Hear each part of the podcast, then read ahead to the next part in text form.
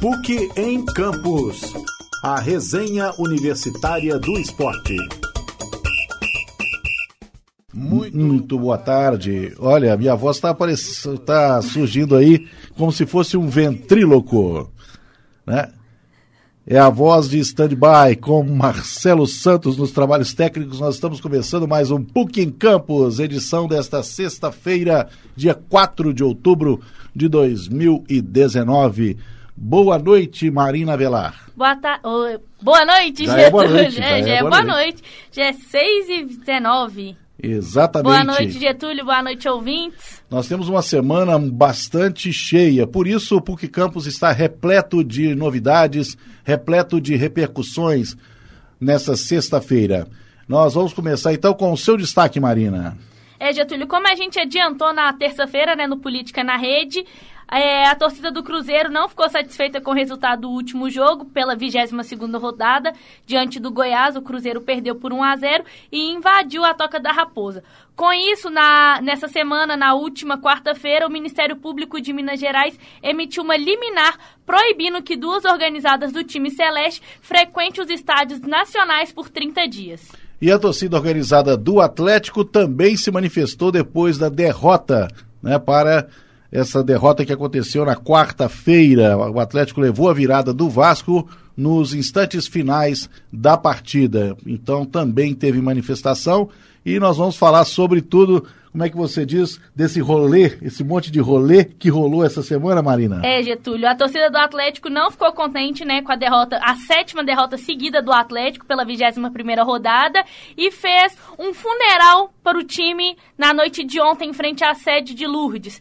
Eles falaram que eles tiveram um caixão com a foto do presidente Sérgio Sete Câmara, o diretor de futebol Rui Costa, o Elias, é o Ellison, Luan e até o próprio Leonardo Silva, que é ídolo, tiveram as fotos pregadas no caixão e cantaram até um hino fúnebre para é, em referência ao time do Atlético que eles falam que está morto. Rodrigo Santana também foi um dos, tec, é, foi um dos criticados pela torcida. Pois é, convenhamos. Agora é o momento crítica da mídia no PUC em Campos. Quando o Atlético venceu no domingo a equipe do Ceará por 1 a 0, por um magro 1 a 0 e quebrando aquela série de seis jogos sem vencer, né? Seis ou sete? Seis. Seis jogos sem vencer, seria a sétima se tivesse, é, se não tivesse conseguido a vitória. Ah, o discurso era outro, né? Inclusive o discurso é, em relação ao Luan era outro, completamente diferente, que o menino maluquinho estava de volta, que ele tinha tido problemas, estava no banco, em algumas partidas ele não tinha nem sido relacionado. E o discurso da imprensa em geral era que é, o Atlético estava buscando a reabilitação e o Luan vivendo uma nova fase, né? Comemorando até gol, né? De forma diferente aí, comemorando gol, homenageando o craque da Champions League. Né? Agora vem uma derrota para o Vasco, ou seja, volta tudo como dantes, volta tudo como está, porque na verdade não houve grandes mudanças, e aí a imprensa retoma aquele discurso né, que o time não vale nada, que o time do Atlético. É, hoje eu ouvi, por exemplo, num, numa dessas mesas redondas, numa dessas é, bancadas da bola, numa emissora de Belo Horizonte, dizendo que o Cruzeiro está jogando até melhor do que o Atlético. Só não está fazendo gol, mas está jogando melhor do que o Atlético. Eu acho que os dois podem morrer abraçados, Marina. Né? É difícil saber quem está jogando pior. É claro que a situação do Cruzeiro é mais complicada porque ele está na zona do rebaixamento, estacionou nos 19 pontos e para conseguir escapar do rebaixamento, a estimativa é de que ele vai precisar de pelo menos oito vitórias, que correspondem a 24 pontos, e iria para 43 para ficar mais ou menos seguro, livre do rebaixamento. É, Getúlio, circula nas redes sociais uma montagem em que torcedores de vários clubes, eles fazem é, uma planilha, entre aspas, assim, entre times rebaixados de 2015 a 2018, se eu não me engano, em que todos os clubes que foram rebaixados nesses anos de 2015 a 2018, na 22ª rodada já tinha 22 pontos. Diferente do Cruzeiro, né, que a gente está na 22ª rodada, o Cruzeiro só tem 19 pontos. Porém, o Campeonato Brasileiro é muito incerto, então não dá pra gente afirmar quem vai cair, até porque ele tem uma briga muito grande, né? Chapecoense também tá brigando para não cair. O Vasco com essa vitória em cima do Atlético se distanciou da zona de rebaixamento, que também era um dos candidatos a cair. Então não dá para afirmar nada no Brasileiro, né, Getúlio? Pois é, agora o Cruzeiro já desperdiçou, vamos dizer assim, dois, é, duas partidas em que ele potencialmente tinha condições de se recuperar, que era contra o Ceará, né, empatou em 0 a 0 e contra o Goiás. Né, o Goiás também está ali, é um dos times candidatos a rebaixamento, mas está conseguindo se manter um pouco longe é, da zona de rebaixamento. Então o Cruzeiro já perdeu duas oportunidades e vamos ver como é que ele vai se comportar em relação aos seus adversários diretos aí na luta contra a Degola, que são exatamente o CSA, o Havaí, a Chapecoense e o próprio Fluminense. É, Getúlio, o Cruzeiro pega uma sequência bem difícil agora, né? No sábado, dia 5, ele enfrenta o Internacional às 9 horas no Mineirão. E na quarta-feira é o famoso jogo de seis pontos, só que com a tabela invertida. O Cruzeiro vai encarar o Fluminense no Mineirão também. Porém, o jogo do domingo, do dia 13, é fora contra a Chapecoense, que também é uma briga de seis pontos ali. Eu só não entendi o que você quis dizer com tabela invertida. É porque a gente sempre fala que o jogo de seis pontos é para quem tá disputando o título, né? Então lá embaixo eles estão disputando inversamente para não cair. O famoso jogo de seis pontos lá embaixo. É, porque quando você ganha, você tira três pontos do outro. Então você soma três e tira três, né? Isso, né? Evita e... que o seu adversário faça três. Então é isso mesmo que precisa ser feito, né? Não pode perder os confrontos diretos. Por falar em confrontos diretos, o Atlético vai pegar uma sequência muito pesada agora, né, Marina? É, Getúlio, o Atlético, ele tem pela frente times que estão brigando ali na parte de cima da tabela, né? O próximo jogo do Atlético já é fora de casa contra o Palmeiras lá no Allianz Parque, no domingo, às 4 horas da tarde, e na quinta-feira, no dia 10, o Atlético enfrenta o Flamengo, que também está ali na parte de cima, né? E em sequência, né, dessa semana de domingo, quinta e domingo, o Atlético também pega o Grêmio, só que o Grêmio é dentro de casa. Então o Atlético, nessa sequência de sete derrotas, não seguidas, porque ele ganhou um pontinho, três pontinhos ali em cima do Ceará, na raça, né, podemos dizer assim, que foi nos minutos finais, e enfrenta, enfrentar Palmeiras, Flamengo fora de casa vai ser complicado, ainda mais que eles estão tentando o Campeonato Brasileiro, né? Ficar com o título do Brasileirão. E ainda Flamengo e Grêmio são semifinalistas da Libertadores, né? É, Getúlio, eu acho que o Flamengo esse ano não fica no cheirinho, não, viu? Pois é. Flamengo e Grêmio disputaram nesta semana a primeira partida da semifinal da Libertadores, né? A outra partida é entre Boca e River. Entre Flamengo e Grêmio ficou tudo igual, mas foi um jogo bastante polêmico, né? Tanto que o Flamengo saiu insatisfeito e imagine o Flamengo reclamando de arbitragem. É, o jogo mais esperado do Brasil, né? São considerados os times, os melhores times do brasileiro. O Flamengo e o Grêmio fizeram esse jogo aí na quarta-feira, Getúlio. Porém, parece que o time do Grêmio não entrou em campo no primeiro tempo. Mas, apesar do placar bem apertado de 1 a 1 foi um jogo de cinco gols. Porém, o Flamengo teve quatro gols anulados, se eu não me engano. Quatro não, três gols três anulados. Gols. E o Flamengo ainda saiu é, negativo nesse saldo porque ele perdeu o Felipe Luiz e o Arrascaeta. O Arrascaeta passou por uma cirurgia hoje e joga só ano que vem. A volta do Arrascaeta nos gramados é só em 2020, Getúlio. É, foi uma grande perda para o Flamengo, né? O Arrascaeta foi um dos grandes investimentos do clube em 2019. O Arrascaeta que saiu justamente aqui do Cruzeiro na virada de 2018 para 2019, logo depois de ter se sagrado campeão, bicampeão da Copa do Brasil. Você falou do Felipe Luiz aí também que vai desfalcar o Flamengo. Depois da partida houve um desentendimento entre. Houve um fogo amigo, né? Entre o Felipe Luiz e o William Arão. Os dois, é, o lateral esquerdo do Flamengo se desentendeu com o volante do Rubro Negro mas depois parece que voltaram às boas. É, Getúlio, é, além desse problema que o Felipe Luiz teve, ele deu declarações polêmicas referente ao uso do VAR, né? Porque, como você mesmo disse, o Flamengo reclamar de arbitragem é algo complicado, mas o Felipe Luiz deu uma bronca ali na arbitragem em relação a esses gols que o Flamengo teve anulado que faria muita diferença no jogo de volta que vai ser no dia 23, lá no Maracanã, Getúlio. Muito bem. Bonita data essa 23 de outubro. Guarde no calendário. É seu viu? aniversário, né, Getúlio? É, estaremos lá, né? Dia 23 de outubro, quarta-feira. E temos um jogo aí importante para brindar. Bom, e por falar em VAR, o Atlético, a diretoria do Atlético pediu à CBF os áudios do VAR nos lances polêmicos da partida em que ele venceu o Ceará, né? Venceu o Ceará, mas é, saiu insatisfeito porque é, o lance do pênalti do Igor Rabelo, né?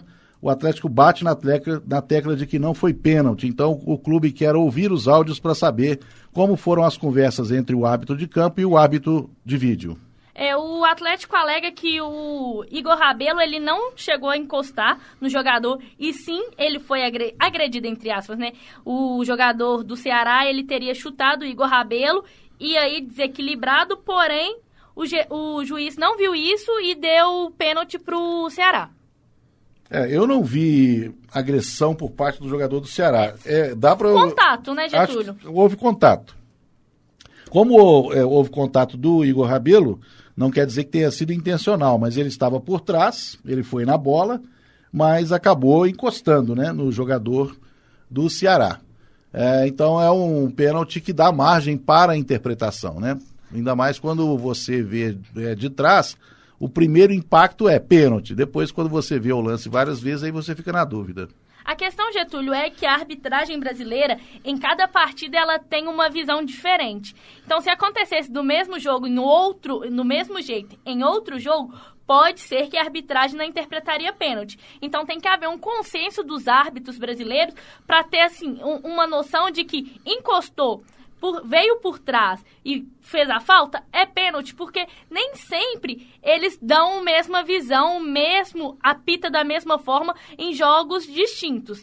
É, o Fortaleza questiona muito isso, né? Fortaleza ele foi, ele alega ser prejudicado nos últimos rodadas do Brasileiro, porque em um, um, lance com o time do São Paulo, se não me engano, o juiz deu pênalti a favor do São Paulo, mas quando o Fortaleza sofreu a mesma falta, não foi pênalti a favor do Fortaleza. Então, tem que ver aí se a CBF vai fazer uma reformulação para ver se os árbitros entendem também, entra no consenso, como vai ser a forma de apitar esses lances. É, e definir melhor quando o VAR deve ser acionado, né? Porque tem muita, muitas vezes é, os árbitros, o juiz principal e os bandeirinhas decidem imediatamente no campo. Outras vezes eles esperam a decisão do VAR, né? Por exemplo, para marcar um impedimento que gera um lance de gol, eles preferem a jogada terminar para depois esperar a decisão do VAR. Ou há casos em que o bandeirinha já levanta a bandeira e marca eh, impedimento, né? Antes mesmo da conclusão é, da jogada. Como a jogada é muito rápida, ela acaba sendo concluída para o gol. Então falta critério. Quando é que o, o VAR vai ser acionado ou não, né? E se isso depende única e exclusivamente de uma decisão do juiz em campo.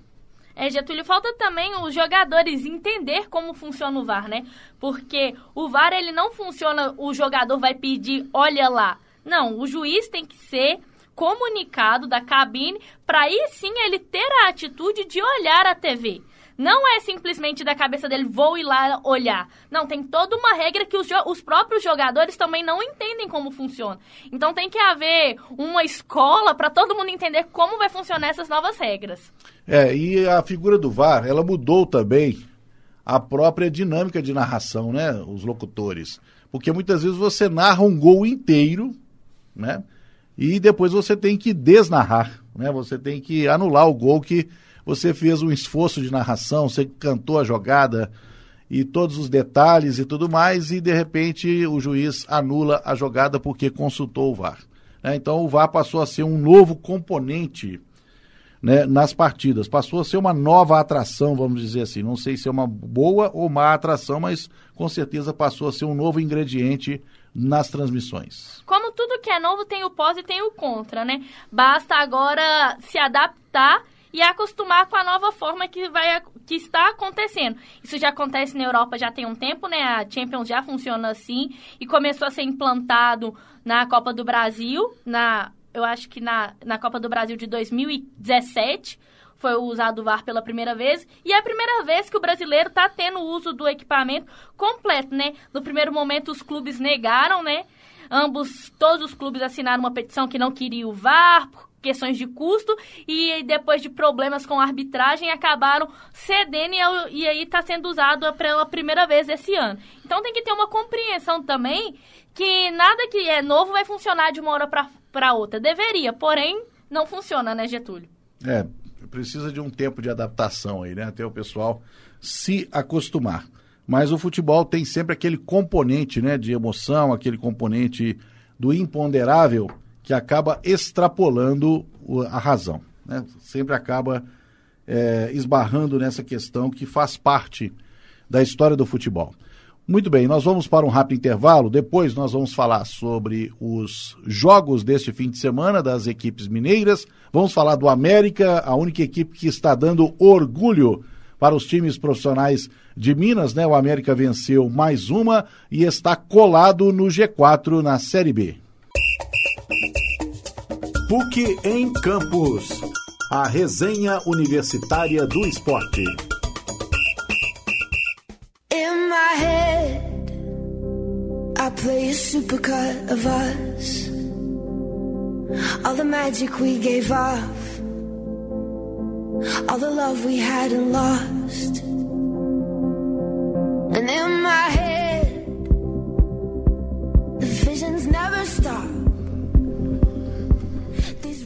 Agora são 6 horas e 35 minutos. Essa produção é do Lab SG, o Lab SG, PUC Minas, São Gabriel. Né? Os cursos de jornalismo e publicidade e propaganda obtiveram o conceito 4, nota 4 no ENAD, o Exame Nacional de Desempenho do Estudante de 2018. Parabéns a todos os alunos, professores, funcionários, parabéns a toda a comunidade que faz o curso de comunicação social da PUC Minas São Gabriel. Nota 4, jornalismo e publicidade e propaganda. E nós estamos com o PUC em Campos. Vamos falar do América Marina. Vamos, Getúlio. América, que ganhou, né? Mais uma. Ele havia perdido o jogo anterior, porém, ontem ele ganhou por 1 a 0. Pois é, e o América ganhou, é uma partida importante, porque era justamente um adversário direto, era o CRB. O CRB é o quarto colocado, o América agora tem os mesmos pontos que o CRB, 38, né? Então agora o América segue definitivamente na luta para entrar no G4 e alcançar o acesso à Série A em 2020. É, Getúlio, a gente já havia destacado nos últimos programas a ascensão que o América teve, né? Ele estava lá embaixo na lanterna da Série B. Todo mundo acreditava, ah, todo mundo não, boatos que o América iria para a Série C, já que ele não ganhava, estava na última posição e de repente o América teve uma alavancada, uma ascensão e se encontra nas primeiras partes da tabela com chance de acesso para a Série A novamente, Getúlio. E vale aqui destacar o trabalho do técnico, né, Felipe Conceição, que conseguiu fazer o América é, emendar uma recuperação histórica, né? O América estava na lanterna da Série B e hoje ele é o quinto colocado. Né? Portanto, em 14 rodadas, o América conseguiu essa proeza de sair da zona do rebaixamento, não só da zona, mas da lanterna, e hoje visitar, né, está rondando aí os quatro primeiros lugares da competição. Por falar em América, registramos aqui a presença da ouvinte Marina Rui de Almeida, né, que trabalha na coordenação de comunicação do América Futebol Clube. Registramos também a presença do Pedro Henrique Melo, né? E também da Gabi Santana, que é a nossa social media. É, Getúlio, já que a gente está falando de América, o Mineiro de Futebol Feminino já começou e o América enfrentou o Atlético hoje às 10 horas da manhã no Sesc Venda Nova e a partida ficou com 0 a 0 Vale ressaltar que o América foi, o, foi um dos primeiros, se não é o primeiro clube mineiro a manter um time feminino, mesmo antes das exigências da CBF e Comembol, o América sempre teve um time feminino e o time feminino do América é muito bom, bem vitorioso e o América vem fazendo ótimas partidas no futebol feminino, Getúlio. Você tem notícia do time feminino do Cruzeiro que treina no campo, eh, treina na PUC, né, lá no no Centro Poliesportivo da PUC Minas, no Coração Eucarístico? O time do Cruzeiro chegou a ser finalista né, do Brasileiro A2 e vem joga e tem uma, uma partida, se eu não me engano, vai ser no próximo fim de semana contra o Ituano, eu acho, Getúlio. Vou confirmar aqui. Mas o, ambos os times estão bem. O Atlético ganhou a partida anterior a essa do América e o Cruzeiro também havia ganhado a primeira partida do Mineiro. Muito bem, crescendo a participação então das mulheres no futebol. Agora 6 horas e 38 minutos. Vamos falar então dos jogos que Cruzeiro e Atlético têm pela frente na rodada deste fim de semana no Campeonato Brasileiro. Quais são os grandes desafios? Nós antecipamos aqui de alguma maneira, mas vamos então agora de forma oficial a tabela e a classificação do Campeonato Brasileiro, a classificação e os jogos, né, para este fim de semana eh, na Série A. É, Getúlio, a 23 terceira rodada do Brasileirão já se inicia com um jogão. É, Cruzeiro e Internacional no sábado às 9 horas no Mineirão. Minto, Getúlio. O jogo começa. O jogo começa às 9 da noite. Às 9 da noite, mas antes disso tem Vasco e Santos. Lá no Maracanã, se eu não me engano. Minto. Na Arena da Baixada? É Vasco e Santos. É Vasco e Santos. Em São Januário. É São Januário. São Januário, né? Isso. O, o é. Vasco, que ganhou do Atlético, precisa da vitória para se afastar ainda mais do Z4. O jogo se inicia às 5 horas da tarde, Getúlio. Também às 5 da tarde, nesse sábado, São Paulo e Fortaleza, no Morumbi. E ainda tem outros dois jogos nesse sábado pela Série A. Tem Bahia e Atlético Paranaense às 7 da noite. Também às 7 da noite, na Arena do Grêmio. Grêmio e Corinthians. Mais um clássico aí, hein? Grêmio e Corinthians, uma grande disputa também nas primeiras posições. O Corinthians, que é atualmente o quarto colocado da Série A. É, e o sábado fecha com o jogo que a gente já havia antecipado, né? Cruzeiro Internacional no Mineirão, às 9 horas da manhã. O Cruzeiro da tem noite. Um, da noite. O Cruzeiro tem uma missão difícil enfrentar o Internacional que chegou ali até a final da Sul-Americana, se eu não me Copa do Brasil, Getúlio. O Internacional veio numa ascensão após o rebaixamento, veio tentando conquistar os títulos aí, e o Cruzeiro precisa dessa vitória para conseguir ganhar uns pontinhos ali no Z4. Porém, mesmo se o Cruzeiro ganhar, ele não sai da zona de rebaixamento, Getúlio. Ele se mantém ali e ele só vai sair nas próximas rodadas, isso dependendo de combinações de resultado. Se vencer o CSA, se vencer, vencer o Fluminense, né? Isso, porque se o Fluminense ganhar, ele ainda distancia. Uh, ele distancia da zona de rebaixamento, mas prejudica o Cruzeiro. Porém, o, o jogo pós essa Cruzeiro e Inter é Cruzeiro e Fluminense. Então, o Cruzeiro tem essa missão aí de garantir pelo menos um pontinho em cima do Internacional para sair do eterno 19 pontos que o time celeste vem amargando há muito tempo, Getúlio. É, então a arrancada, se tiver que acontecer, começa neste sábado contra o Colorado, no Mineirão, e depois é contra o Fluminense. Também no Mineirão. Também no Mineirão. Esses dois jogos em casa são chave para a vida do Cruzeiro neste ano de 2019. E vamos então aos jogos de domingo. Domingo se inicia com Chapecoense e Flamengo, lá na Arena Condá, às 11 horas da manhã. Aquele, aquele clássico jogo, né? Que não tem nada para fazer, 11 horas da manhã e partiu a Arena Condá.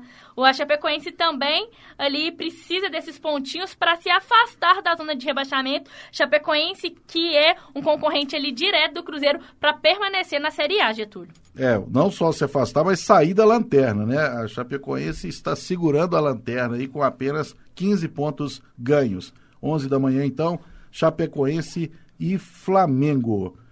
E depois tem, mais tarde, às 4 horas, Palmeiras e Atlético Marina. O Atlético precisa da vitória também, já que veio amargando sete derrotas aí no, desde o segundo turno, desde o início do segundo turno, mas uma missão difícil. O Atlético hoje treinou com três zagueiros e a torcida ainda fica na bronca com o Rodrigo Santana, porque eles têm essas, essa questão de retrancar o, o time depois do, do primeiro tempo. Mas o Atlético, nem que seja um empate, o Atlético precisa também para tentar sair dessa amarga colocação de, da décima colocação, né? O Atlético, nos primeiros rodadas do Brasileiro, chegou a ser líder e depois veio em... De, em queda livre. Em queda livre. Pois é. É, realmente surpreendeu a postura do Atlético no último jogo contra o Vasco, sobretudo no primeiro tempo, porque o Atlético deu bola para o Vasco jogar, né? O Atlético estava jogando em casa, no Independência, mas estranhamente o Vasco foi quem teve as principais ações da partida no primeiro tempo. Depois, no segundo tempo, houve mais equilíbrio, mas mesmo assim não foi suficiente para garantir um bom resultado, né? O Atlético acabou sendo traído aí pelos seus próprios erros e levou a virada né, do, do, do Vasco. Na verdade, não foi virada, né? O Vasco fez primeiro. Foi anulado. Foi anulado. Ah, foi sim, foi, foi uma virada, porque o primeiro o Vasco foi anulado, depois o Atlético fez 1 a 0 depois o Vasco empatou de pênalti logo em seguida, né? Isso. E depois, no finalzinho, o Vasco conseguiu a virada e garantiu a vitória aí para o time de São Januário, né? E foi um belo gol do Marco Júnior, viu, Getúlio? O menino deixou uns três jogadores do Atlético para trás. É, tem dois jogadores do Vasco aí que são promessas, né? Apesar do time do Vasco não ser lá essas coisas, mas tem duas, é, dois valores da base que estão chamando a atenção, que são o Marco Júnior e o Thales Magno. Thales Magno tem apenas 17 anos. Essa safra de meninos que estão chegando aí, né, do Rio de Janeiro, tá fazendo sucesso. O, a gente pode lembrar, re, relembrar, né, do Vinícius Júnior, ano passado pelo Flamengo, o Pedro do Fluminense, que foi infeliz e teve uma lesão, mas também estava voando, e agora no Cruz Maltino, esses dois garotos que vêm também se destacando, Getúlio. Pois é, agora são 15, né? 15 minutos para as 7. Estamos caminhando para o final do PUC em Campos que temos agora, Marina? Terminar de falar os jogos dessa, da 23 rodada, depois de ah, Palmeiras... sim, ainda tem jogo no domingo, né? Tem mais dois jogos, Getúlio. Tem Botafogo e Fluminense, no Engenhão, às 4 horas da tarde, e CSA e Havaí às 19 horas, Getúlio. CSA e Havaí. Jogo importante tem aí Ceará, também. Tem Ceará e Goiás também. Tem Ceará... Às 4 horas da tarde. Olha, eu não sei se está certo aqui, mas no meu controle é, informa que o jogo entre Botafogo e Fluminense seria ao meio-dia? É, eles não tinham decidido o, o horário do jogo, mas esse jogo vai ser às 16 horas, Getúlio. Ah, tá. Porque já pensou? Um sol? Com sol, de, de 11 horas do segundo tempo já é complicado. Imagine o jogo começando meio-dia, né? Com o sol a pino no centro do céu. É bastante complicado para os jogadores, né? É, as é, alguns jogos femininos nos anos anteriores começavam num horário assim, Getúlio, se eu não me engano, começava às 13 horas e muitos jogadores chegaram a ter mal súbitos por causa do calor e aí foram decididos horários parecidos com os do masculino para as meninas jogar. Então, ou as meninas jogam uma hora mais cedo ou uma hora mais tarde agora. Certo. Olha, Marina, não poderia encerrar sem dizer que na Série B, né, o próximo desafio do América é importantíssimo. Nada mais, nada menos que contra o líder da Série B. Estou vendo aqui, ó, terça-feira, nove e meia da noite, América e Bragantino no Independência. Jogo importantíssimo, né? Porque se o América vence, ele não só entra no G4, como ele vence o líder, né? Então é realmente um feito para se comemorar se ele se efetivar na próxima terça-feira. Vamos embora? Antes, só deixar um recado. O Grêmio, ele renovou com Everton Cebolinha até 2023 e o atletismo do Brasil, os 4 por 100, foi, chegou à final, Getúlio. Muito bem, então já é fase preparatória para ano que vem, né? Porque ano que vem nós temos Olimpíada, né? A próxima Olimpíada que será no Japão a Olimpíada de 2020. Né? Só para destacar, não é Olimpíadas, viu? É Olimpíada. Né? Porque Olimpíada é uma só. Se fossem todas as Olimpíadas ou mais de uma Olimpíada, aí sim a gente poderia usar no plural. Muito bem, esses foram os destaques do PUC em Campos nesta sexta-feira, dia 4 de outubro. Nós voltamos na próxima sexta com os destaques, com o resumo, com os prognósticos né, da semana. Com Marina Velar, eu, Getúlio Nuremberg, os trabalhos técnicos de Marcelo Santos, a audiência de Marina Rui de Almeida, Gabi Santana, Pedro Henrique Melo e você, ouvinte da Rádio Online. PUC em Campos volta na semana que vem. Muito boa noite. PUC em Campos. A resenha universitária do esporte. Essa produção é do LabSG, onde você vem aprender aqui na PUC Minas São Gabriel.